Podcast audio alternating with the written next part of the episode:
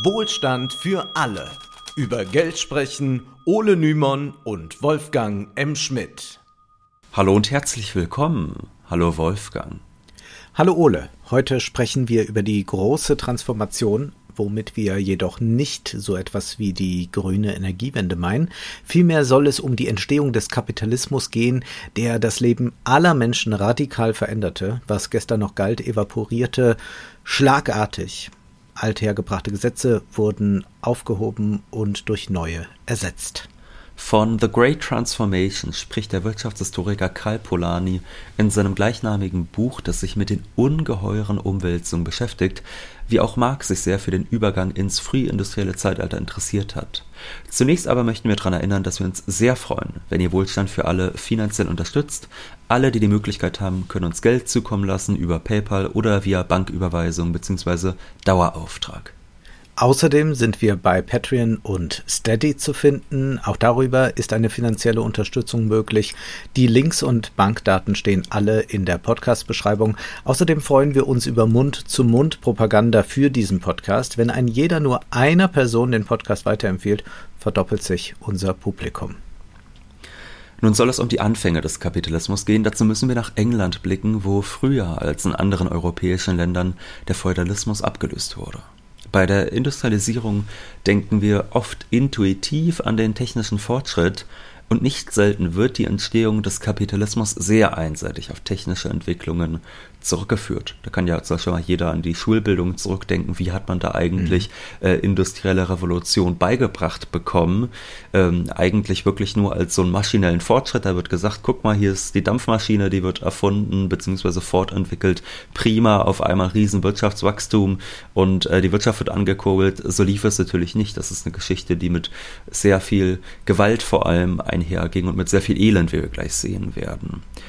Und übrigens, das ist vielleicht noch ein Thema nochmal für eine andere Folge. Wir kommen ja gleich nochmal auf Eric Hobsbawm zu sprechen. Der macht ja auch ganz stark die These, die industrielle Revolution ist nicht einfach nur ähm, ursprüngliche Akkumulation, also enteigende Landbevölkerung, wie wir das von Marx kennen, sondern auch ohne den Sklavenhandel gar nicht denkbar und ohne das Handelskapital. Aber mhm. das nur mal am Rande. Das ist nochmal ein Thema, für andere Folgen. Zweifelsohne ist jedenfalls natürlich die Technik auch wichtig bei der industriellen Revolution. Klar, ohne äh, technischen Fortschritt geht das auch nicht. Jedoch gibt es eben auch diese anderen Faktoren, die entscheidend für die Transformation waren, nämlich die Etablierung eines Arbeitsmarktes und die Abschaffung einer Gemeinwirtschaft, die auf anderen als den heutigen Eigentumsverhältnissen beruhte. Eric Hobsbawm, der große britische Historiker, der hat sich in seinem Werk das lange 19. Jahrhundert eingehend mit der Entstehung des Kapitalismus auseinandergesetzt.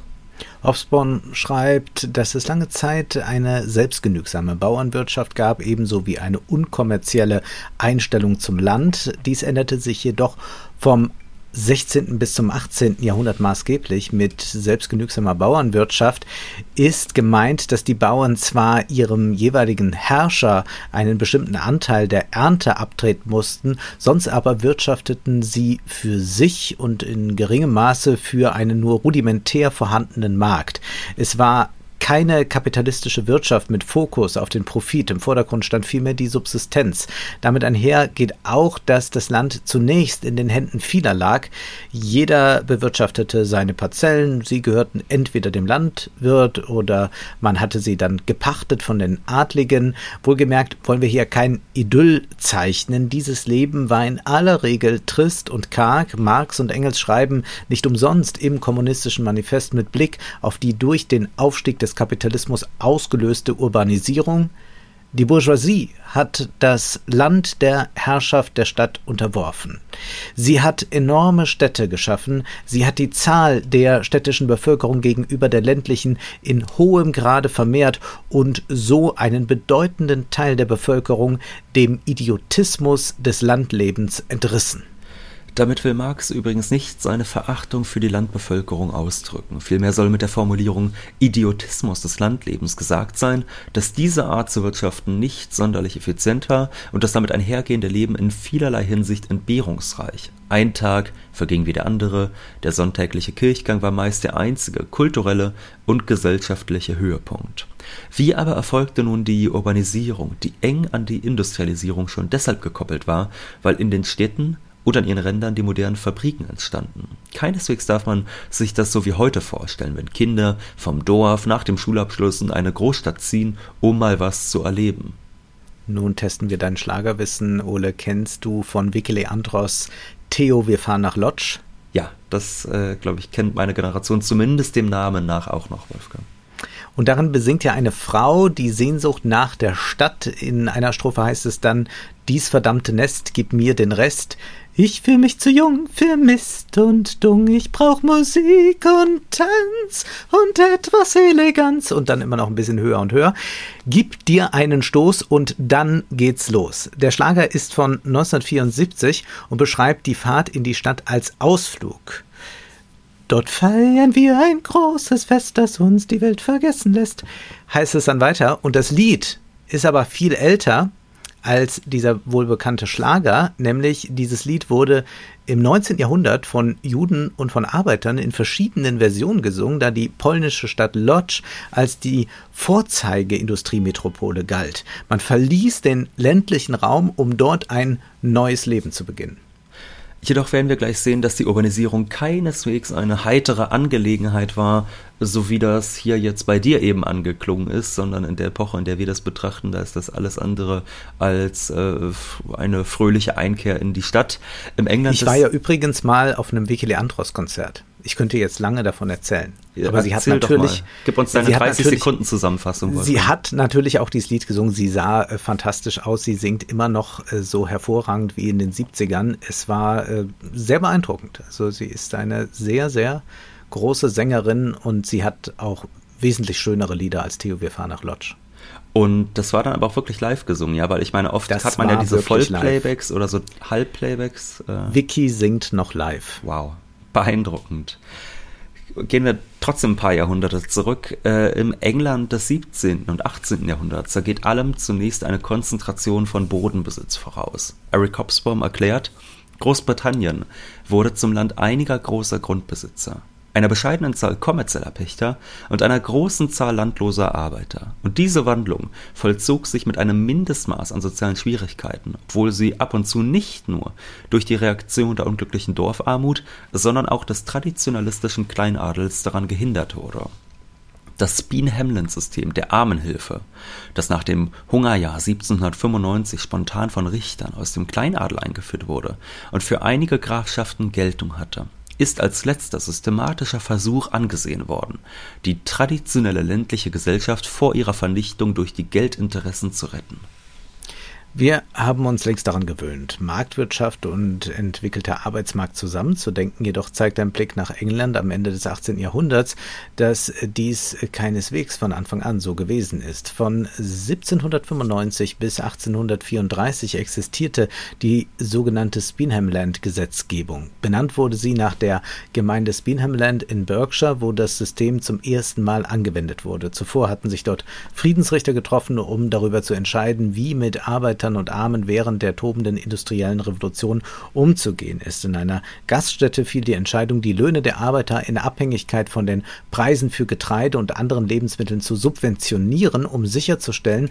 dass sie auch in Zeiten von Lebensmittelknappheit genug zum Leben hatten. Das System wurde später von anderen Gemeinden in England übernommen und angepasst.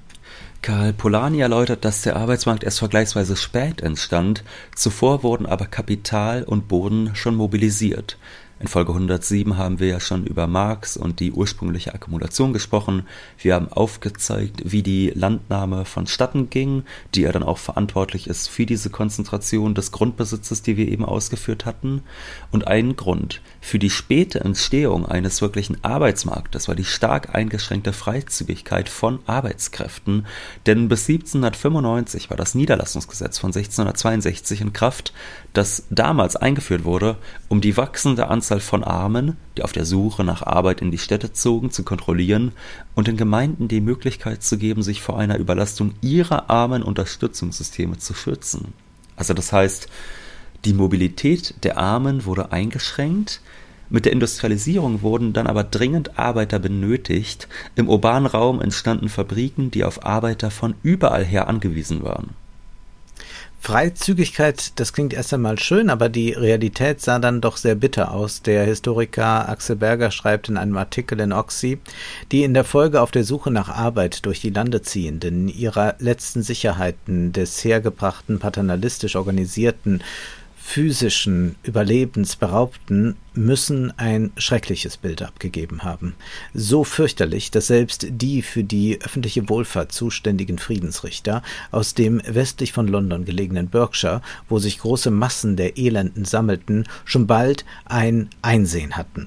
Zuvor war ja die Freizügigkeit erst eingeschränkt, dann wurde das gelockert, damit die Armen äh, nicht ihre Gemeinden verlassen, war sie erst eingeschränkt und äh, die Idee dabei war, dass ja sonst, wenn die Freizügigkeit zu groß ist, äh, die Armen in andere Gemeinden aufbrechen könnten und dann könnten die dort äh, den Gemeinden auf der Tasche liegen. Damit dies nun nicht eintrat, wurden die Armengesetze gelockert äh, von äh, Spinham und man hat dann Mindestlöhne äh, auch nicht mehr, nein, Entschuldigung, ich muss es jetzt ein bisschen anders sagen. Also diese Armgesetze wurden dann also gelockert und Mindestlöhne wurden auch nicht mehr garantiert und damit hat man dann das eben geschilderte Elend produziert. Und dieses Elend wuchs stetig und man hatte dann auch eine gewisse Angst vor Aufständen. Und hier kommt eigentlich dann Spinham Land ins Spiel, wo man sagt, gut, diese Entwicklung müssen wir irgendwie versuchen zu stoppen. Wir können uns ja mal anschauen, was da konkret beschlossen wurde. Zusätzlich zu den Löhnen sollten Zuschüsse gezahlt werden, die sich nach dem Brotpreis ausrichteten, um so den Armen ein Minimaleinkommen zu bieten. Die Friedensrichter empfahlen, wenn ein 4 Kilo Laib Brot von bestimmter Qualität ein Schilling kostet, dann soll jeder arme und arbeitsame Mann zu seiner Unterstützung drei Schilling wöchentlich bekommen, die er sich entweder durch eigene Arbeit oder die seiner Familie erwirbt, oder einen Zuschuss aus dem Armenfonds und für den Unterhalt seines Weibes und jedes weiteren Familienmitglieds ein Schilling und sechs Pence. Wenn der Brotleib ein Schilling und sechs Pence kostet, dann vier Schilling wöchentlich plus ein Schilling und zehn Pence für jeden Pence, den der Brotpreis über ein Schilling steigt, soll er drei Pence für sich und ein Pence für die anderen erhalten. Dieses ausgeklügelte System der Unterstützung wurde dann tatsächlich bald von einem Drittel der arbeitenden Briten in Anspruch genommen. Nun muss dazu gesagt werden, dass es sich nicht um ein festgeschriebenes Gesetz handelte, sondern es wurde in den Dörfern quasi als Gewohnheitsrecht durchgesetzt. Polanyi betont nun, dass dieses System bis weit in die erste Hälfte des 19. Jahrhunderts hinein die Schaffung von Wettbewerb auf dem Arbeitsmarkt verhindert hat. Mit dem Aufstieg des Bürgertums aber musste sich dies ja ändern. Polanyi schreibt, so konnte in der Tat nichts offensichtlicher sein, als dass das Entlohnungssystem dringend die Rücknahme des in Spinham Land proklamierten Rechts auf Lebensunterhalt erforderte, denn im Rahmen des neuen Regimes des Homo economicus würde niemand für Lohn arbeiten, wenn er seinen Lebensunterhalt auch ohne zu arbeiten bestreiten konnte. Der Aufstieg des Bürgertums, der wird uns in der Schule häufig nur als Emanzipationsgeschichte erklärt, was für die Bürger ja auch zutreffend ist, da sie sich aus der Unterdrückung durch die Aristokratie befreien konnten. Mit dem Bürgertum etabliert sich aber auch der Homo economicus, der alles unter Kosten-Nutzen-Gesichtspunkten betrachtet. Plötzlich ist eine Selbstverständlichkeit, nämlich das Recht auf Lebensunterhalt, strittig weil damit die marktwirtschaftliche Logik untergraben wird, wonach auch die wahre Arbeitskraft nur dann feilgeboten wird, wenn bei den Arbeitern eine ökonomische Notwendigkeit oder anders gesagt die blanke Not sie dazu treibt. Polanyi spricht jedoch davon, dass sich das Recht auf Lebensunterhalt, das klingt ja erstmal sehr gut und sehr positiv, als tödliche Falle herausgestellt hatte. Das Binham-Land-Gesetz war ungut konstruiert. Ein Arbeiter, der nicht genügend verdiente, erhielt eine Aufstockung durch den Staat. Dies aber bedeutete, dass es weniger Anreiz gab, nach mehr Lohn zu streben, heißt mehr zu arbeiten, weil dies einfach nur bedeutete, dass die Aufstockung wegfällt, der Arbeiter aber dennoch denselben Betrag erhält. Nun konnte man theoretisch so viel verdienen, dass man über den Sockelbetrag hinaus verdient hätte, jedoch gab es solch gut bezahlten Tätigkeiten in der Landwirtschaft kaum. Zugleich subventionierte das Beanham-Land-Gesetz den Arbeitgebern, nämlich diese konnten ja höhere Löhne sich sparen, denn es wurde ja ohnehin aufgestockt. Dieses Modell erinnert uns selbstredend an die Agenda 2010, die ebenfalls ein solches Aufstockermodell etabliert hat. Konkret bedeutet das Aufstockermodell dabei, dass Arbeitnehmer, die trotz Vollzeitarbeit nicht genug verdienen, um ihren Lebensunterhalt zu sichern, finanzielle Unterstützung vom Staat erhalten. Wir wissen, dass Deutschland durch dieses System in ein Niedriglohnparadies verwandelt werden sollte. In England aber setzte sich hingegen ein letztes Mal ein feudaler Paternalismus durch, der rückblickend wie ein Anachronismus erscheint, wenn man bedenkt, wie schlagartig nur wenige Jahre nach dem Beschluss in Speen Hamland der kapitalistische Umbruch kam. Der Kapitalismus kam unangekündigt, schreibt Karl Polanyi lapidar. Infolge des neu eingeführten Systems in England sank bald die Arbeitsproduktivität immer weiter. Zusätzlich gab es sogar weitere Zuschüsse, so beispielsweise für Frauen und Kinder, deren Höhe an den Brotpreis gekoppelt war. Nach und nach verloren Männer die Scheu davor, statt eines Arbeitslohns Armenhilfe zu kassieren. Das gesamte System entwickelte sich, schreibt Polanyi, in ein Narrenparadies, von dem aber letztlich weder Arbeitnehmer noch Arbeitgeber auf Dauer profitieren konnten. Die Produktivität sank und damit verlangsamte sich der Fortschritt, die Pauperisierung nahm zu, da das System der Zuschüsse in sich zusammenzubrechen drohte. 1834 wurde das Bingham-Land-System überwunden. Polanyi schreibt, der Versuch, eine kapitalistische Ordnung ohne einen Arbeitsmarkt zu schaffen, war völlig gescheitert. Die Lage war ja äußerst vertragt, keineswegs dümpelte der Fortschritt vor sich hin, im Gegenteil, die Maschinen wurden immer effektiver, wodurch die Produktivität also wachsen konnte, aber die Arbeiter selbst wurden, weil sie von der Armenunterstützung lebten, immer unproduktiver, obgleich eine neue Schicht, nämlich die der bürgerlichen Unternehmer entstanden war, die auf Arbeitskräfte angewiesen war. Das mag jetzt auch verwundern. Wie konnte es sein, dass sich die Arbeitskräfte lieber alimentieren ließen, als zu arbeiten? Wir müssen uns hier klar machen, dass diese Arbeitskräfte zuvor bereits einen geringen Lebensstandard hatten und auch das gesamte Wirtschaften nur darauf ausgelegt war, sein Dasein fristen zu können. Aufstiegsfantasien waren so gut wie nicht vorhanden. Die kapitalistische Ideologie Ideologie war meist gar nicht bekannt und wenn, dann war sie nicht wirklich verinnerlicht. Ermöglichten nun die Gemeinden durch Zuschüsse, dass die Existenz gesichert war, genügte das vielen Arbeitern. Und diese Genügsamkeit, die war aber natürlich das Unpassendste, was im Moment des aufsteigenden Kapitalismus geschehen konnte. Also das ist so gesehen, wenn man natürlich einen kapitalistischen Arbeitsmarkt etablieren will, das Dümmste, was man machen kann, dass man sagt, wir werden euch garantiert so viel geben, dass ihr irgendwie zumindest über die Runden kommt und zweitens äh, werdet ihr aber dann auch, wenn ihr arbeitet, nicht unbedingt mehr haben. Das ist ja schon ja. was, was Hartz IV anders macht. Also Hartz IV und so also moderne Sozialgesetzgebung, die sind ja durchaus so konzipiert, dass dann diejenigen, die arbeiten, mehr haben, äh, als diejenigen, die nicht arbeiten, dass man also zusätzlich zu dem, was der Staat einem zahlt, äh, noch was behalten darf von seinem Lohn und dann immer gilt, wer arbeitet, der hat dann doch immerhin ein bisschen mehr. Und das hat man damals eben nicht gemacht und auf diese Weise natürlich überhaupt keine Anreize geschaffen, die man im Kapitalismus aber braucht. Da braucht man eben dann äh, die Peitsche, um die Menschen in dieses System der Lohnarbeit zu integrieren. Und Polanyi stellt immer wieder heraus, dass die Befürworter von Speen Hamland und auch viele andere Akteure sich der Dimension des Systems gar nicht bewusst waren, beziehungsweise ihnen nicht klar war, dass sich da ein völlig neues, totales System, nämlich der Kapitalismus, ausbreiten würde und damit alles auf den Kopf stellen würde, was bis gestern noch galt. Aus rein kapitalistischer Logik würde bei einem solchen Aufstockersystem ohne Mindestlohn alles darauf hinauslaufen, dass die Löhne gegen Null fallen, da die Gemeinden für die Unternehmer in die Bresche springen und folglich aufstocken würden. Ganz so schlimm kam es nicht, die Löhne sanken zwar weiter, aber auf dem Land hatte sich nun mal diese kapitalistische Logik noch nicht breit gemacht. Umso brutaler war das Erwachen, als 1834 ein neues Armenrecht installiert wurde.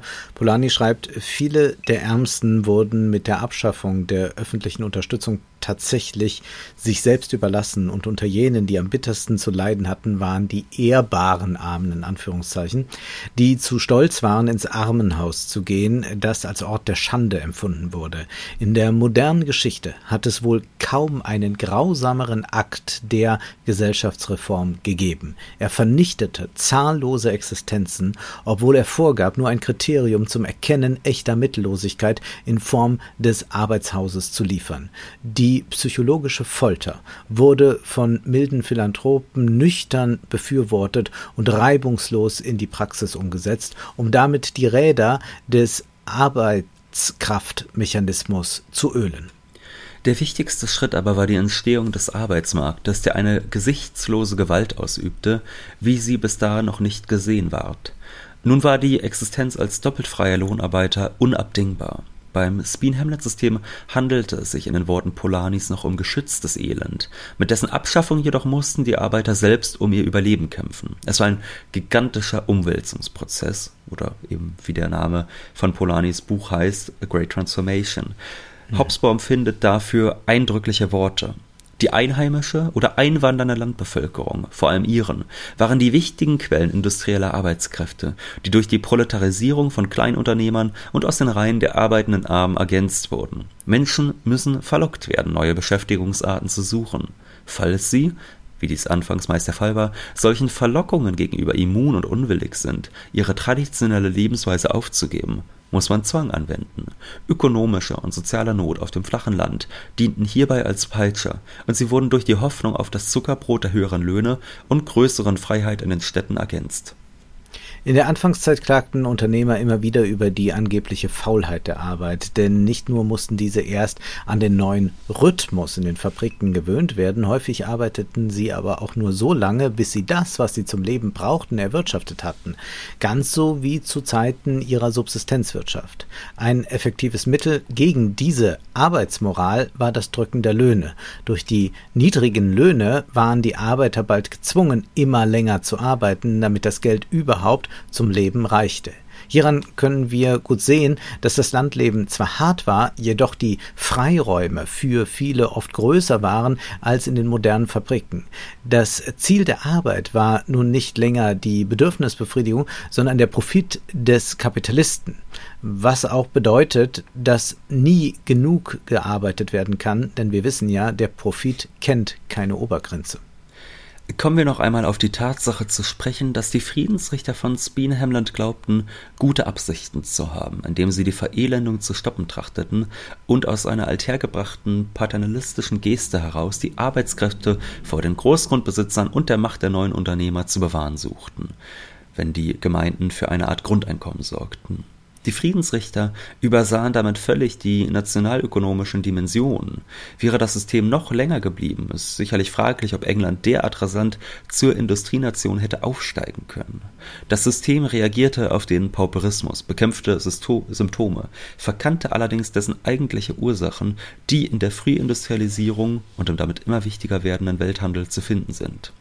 Zeitgenössische Publizisten, die fragten sich zwar unaufhörlich, woher die ländliche Armut rührte, und sie gaben dann Getreidemangel, hohe Lebensmittelpreise, die Konkurrenz mit den Maschinen und sogar die Sucht der Engländer nach Tee als Gründe an. Das ist ja ein Diskurs, den würden wir heute bei manchen Twitter-Ökonomen auch finden oder bei äh, entsprechenden Publizisten, die einfach sagen, äh, es muss mal wieder mehr Fleiß in den Köpfen äh, vorherrschen in Deutschland, dann geht es auch wieder voran. Arbeit ja, irgendwie so etwas oder äh, die Leute, oder wir haben ja auch schon diesen Diskurs, also wir, wir haben eine Rezession, wir können auch eigentlich sehr gut nachvollziehen, woher sie kommt und dann hat man aber so einen Deckdiskurs, der davon handelt, dass junge Leute gar nicht mehr so richtig arbeiten wollen, also das äh, hat sich gar nicht so viel verändert. Nicht erkannt wurde indes damals, dass die Wirtschaftsleistung Englands zwar durch Welthandel und die Manufakturen in den Städten gestiegen ist, womit auch höhere Löhne dann einhergegangen sind, was wiederum dann zur Folge hatte, dass die Lohn, äh, die Landbewohner immer weiter abgehängt wurden und der Pauperismus weiter rasch wuchs. Während sich also in den Städten die Industrialisierung vollzog, wunderte man sich auf dem Land, warum die Verelendung zunahm. Das Lohngefälle zwischen Stadt und Land sollte durch Speenham Land etwas kompensiert werden, aber in Wahrheit wurde das Problem natürlich verstärkt, weil die Löhne auf dem Land durch die soziale Abfederung der Gemeinde noch weiter gesenkt werden konnten. Man subventionierte hier schließlich schließlich einen Niedriglohnsektor. Man kann hier schon schön sehen, wie sozial- und wirtschaftspolitische Entscheidungen mit großer Tragweite völlig an der Realität vorbeigehen können. Das freilich legt Bezüge zur Gegenwart nahe, während sich die Regierungen der letzten sechs Legislaturperioden in Deutschland darauf konzentrierten, Arbeitslose zu gängeln und den Niedriglohnsektor groß zu halten, um die Kapitalmärkte froh zu machen, klagt man jetzt aber über mangelnde Fachkräfte, nicht zuletzt, weil eben dieselben Kapitalmärkte bereits die rote Karte zeigen, falls diese neue Industriepolitik ein leeres Versprechen bleibt, also falls diese Industriepolitik auch gar nicht in die Tat umgesetzt werden kann, weil die Leute fehlen. Zurück noch einmal zu den Anfängen des Kapitalismus. Polanyi bilanziert, solange er nicht imstande war, seinen Lebensunterhalt durch eigene Arbeit zu verdienen, war er kein Arbeiter, sondern ein Pauper. Die größte Gemeinheit des Bean-Hamlin-Systems bestand darin, ihn künstlich in einen solchen Zustand zu versetzen. Dieses von einer zweischneidigen Menschenfreundlichkeit geprägte System hinderte die Arbeiter daran, sich als eine ökonomische Klasse zu konstituieren und beraubte sie damit des einzigen Mittel zur Anwendung jener Schicksal, zu dem sie in der Mühle der Wirtschaft verurteilt waren das ist jetzt etwas abstrakt äh, formuliert, heißt aber mhm. eigentlich mhm. nur, die äh, wurden quasi nicht zu Arbeitern, sondern zu Paupern gemacht durch diese spezifische Armengesetzgebung, die nur auf den ersten Blick wirklich zu ihrem Vorteil war, dadurch, dass da so eine Art Min äh, Minimallohn quasi schon festgelegt war, dass also die Subsistenz gesichert werden sollte. Das war gar nicht unbedingt zu deren Gunsten und hat dann auch die äh, politische Einigung natürlich mit sich verzögert. Und das ist jetzt die Dialektik der Geschichte. Es wird das machtvolle Bürgertum Englands sein, das dieses alte Spin-Hamlin-System abschafft und damit aus der Arbeitskraft eine Ware werden, folglich auch einen Arbeitsmarkt entstehen lässt, Dadurch aber kreiert sich das Bürgertum seinen eigenen Antipoden, nämlich die Arbeiterklasse, die sich gegen die Herrschaft der Bourgeoisie bilden wird. Nur 14 Jahre später erscheint das Kommunistische Manifest. In einer der nächsten Folgen werden wir uns ansehen, warum Marx von einer Gesetzesänderung in Deutschland in puncto Holz fasziniert war und inwiefern diese Gesetzesänderung mit dem Aufstieg des Kapitalismus zusammenhängt. Jetzt ist aber erst einmal Schluss für heute, denn Zeit ist Geld. Prosit. Das war Wohlstand für alle. Ihr könnt uns finanziell unterstützen über paypal.me-ole und Wolfgang oder über die in der Beschreibung angegebene Bankverbindung. Herzlichen Dank.